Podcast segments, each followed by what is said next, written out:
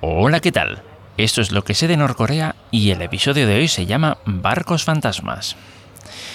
Mm, Bien, mm, voy a tratar de, de explicar un poquito la situación, tratando de que sea un poquito mm, más cercana.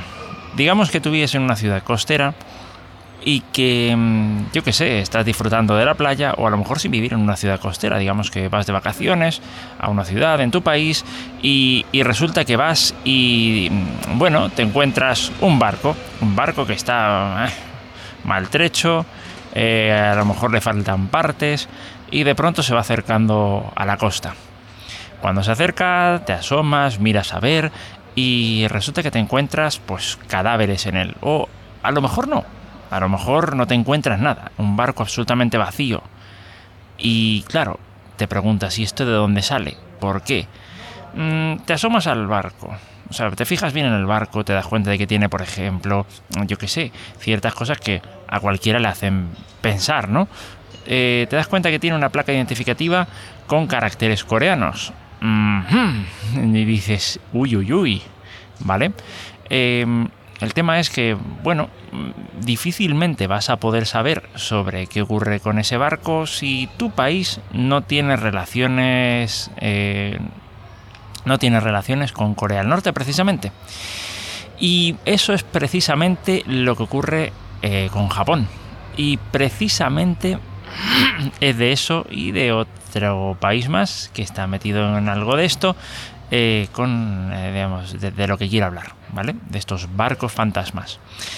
Bien, ¿qué es lo que ocurre? Eh, hace un par de semanas, Alex Moncada, sí, Alex Moncada, el que tuvimos en el episodio 56, ¿vale? Eh, estuvo, eh, me, compartió un par de documentales sobre los barcos fantasmas. Yo ya había estado escuchando algunas cosas, pero vamos, no tenía material suficiente como para poder eh, sacar un episodio de ahí. Pero yo con, estos par- con este par de documentales ya definitivamente sí. Definitivamente ya sí que me he hecho una idea más clara de qué es lo que pasa ahí. Bien, pues esto... esto, como digo, ocurre en Japón. ¿Vale? En Japón eh, llegan muchos barcos de esta manera y, y en estas condiciones. Y claro, por supuesto, eh, levantan todo tipo de teorías, por lo menos dos, ¿vale? Una de ellas es que mm, estos barcos, eh, en el fondo, son barcos de espías eh, norcoreanos que se quieren meter en el eh, que se quieren meter en el país, porque hay barcos que aparecen que aparecen vacíos en buen estado. Entonces, esta es la, digamos, esa es la teoría de la, digamos, de una asociación que hay en Japón de personas abducidas por, por el régimen de Corea del Norte. Eh, sí, sí, esto de las abducciones suena como cuando te cuando cogen y vienen lo- los, extraterrestres, ¿no? Eh, yo qué sé, a lo mejor yo cuando, cuando pienso en abducción enseguida pienso esto.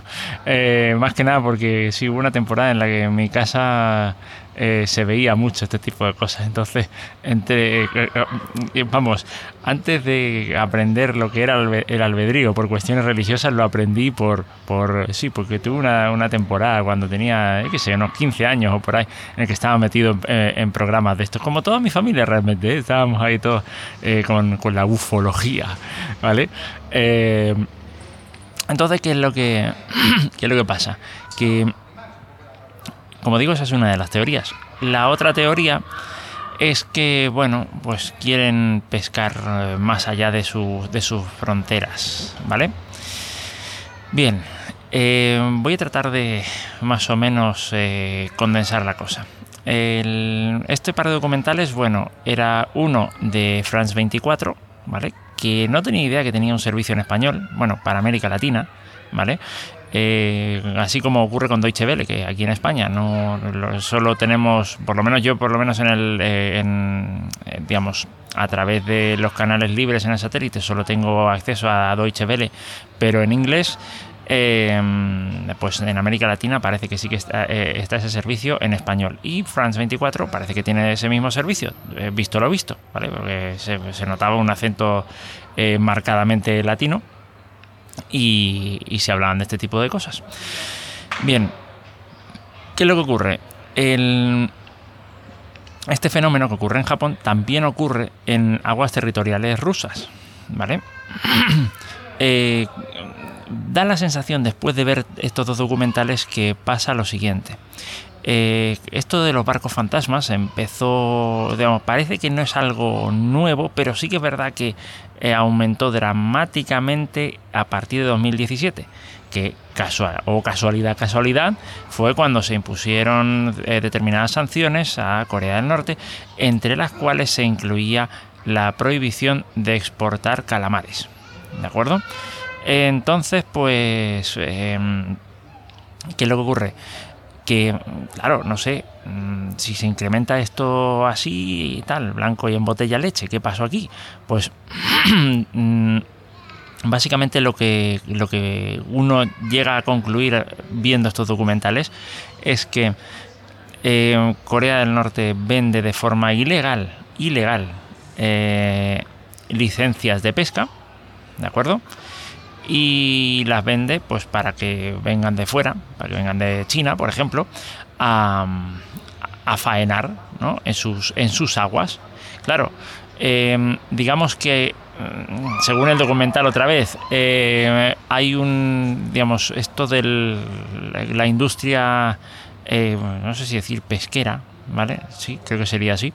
Eh, la industria pesquera, digamos que está privatizada o, digamos, pseudo privatizada. Sobre el papel es todo del Estado, pero, pero que vamos, que hay gente, digamos, en ciudades como, creo que era Chongqing, creo que se llama la ciudad, Em, que es una ciudad eh, es, una ciudad costera, una ciudad eh, con su puerto y tal, pues que, tiene que tiene a un montón de gente, a un montón de particulares con sus eh, barcos, sus botes privados, ¿vale? ¿Qué es lo que ocurre? Em, a, digamos, a medida que se fueron metiendo estas personas, gente de China, a faenar, pues claro, se les fue acabando la pesca. Y el gobierno les, eh, les impone una cuota que tienen que cumplirse o sí, o si no, pues eh, empiezan a. Mm, no sé si a rodar cabezas, pero vamos, se producen castigos severos. Aunque, en fin, tampoco me sorprendería que empezaran a rodar cabezas. Em, y si no ruedan cabeza, pero te mueres de hambre, pues bueno, al final también, en fin, eh, ya, ya, sabes por dónde voy. Em, ¿Qué es lo que. ¿Qué es lo que pasa? Claro, em, van a buscar eh, calamares a otro sitio para, cumplir con la cuota. ¿Y qué otro sitio puede ser ese? Pues, pues eso, ir adentrándose más allá de lo que correspondería a las aguas territoriales de, Corea del Norte. ¿De acuerdo? Y entonces se meten en Japón. en Japón y en, Rusia. ¿De acuerdo? Y se ponen a hacer, eh, a hacer cositas por ahí. Eh, esto estamos hablando de la actividad en lo que vienen a llamar el mar del este o el mar de Japón, ¿vale? Vamos, la parte que está, el mar que está al este de, la península de Corea. Bien, em, con todo ese panorama, bueno, en el primer documental, el de France 24, se encargaban de, de tratar de cubrir cómo es que, cómo es que se trataba a estas personas en Rusia y la verdad es que claro, hay mucho mucho misterio por ahí, ¿de acuerdo? Pues aparecían personas, pues yo que sé, que cuando las veías yendo hacia la cárcel, pues estaban cojeando, ¿de acuerdo? Eh, muchos, demasiados, y claro, se sospecha que es porque, claro, en los eh, en las revueltas, bueno, no las revueltas, en, la, sí, en los intercambios de, balazos entre, entre esta gente y los eh, agentes de, seguridad, vamos a decirlo así, rusos, pues eh, los rusos disparaban a las piernas, ¿de acuerdo? Entonces, mm, por ahí podría justificarse la cojera de algunos o de muchos. después, ¿Qué más cosas? También, eh, pues, pues yo qué sé, por ejemplo, que había un juicio que se iba a acelerar a la puerta cerrada, eh, parece ser que porque había periodistas ahí metidos. Entonces, claro, se les invitó a los periodistas presentes eh, a que salieran del cuarto donde se estaba celebrando ese juicio. Entonces, pues bueno, ¿qué, ¿qué pasa? Una de las cosas interesantes, comillas, interesantes, de... de la gente que sobrevive y que llega pues a Japón o a Rusia, eh, hay elementos comunes, como que por ejemplo todos piden ser devueltos a su país. Todos. Em, eh, ¿Por qué? Da la sensación de que es porque no quiere que se les identifique, que no quiere que en un momento dado el, el régimen de Corea del Norte identifique a estas personas y que, eh, como digo, y que los, los ponga, eh, eh, digamos, ponga en peligro a su familia. Mal que mal, mm, los delitos no los pagas tú solo, los pagas tú y los paga tu familia. Entonces, e, esa es básicamente la situación con los, con los barcos fantasmas, algo que podría ser bastante...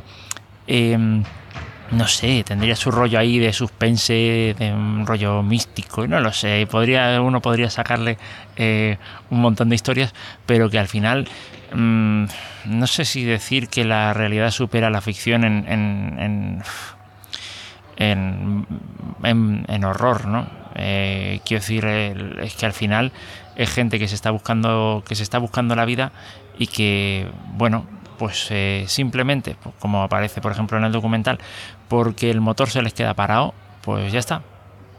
Porque el motor deja de funcionar, ya no, no pueden seguir con el, con el proyecto que tienen y, su barco va a parar a Japón o a donde vaya a parar. Claro, lo más normal es que, digamos, mm, por, cercanía, entre comillas, territorial, eh, vayas a parar a Japón. Pero eso, mm, voy a dejar los dos documentales. El de France 24, insisto, está en, español. El de, digamos, el otro, el de mm, eh, Channel News Asia, CNA, ¿vale? Está en inglés.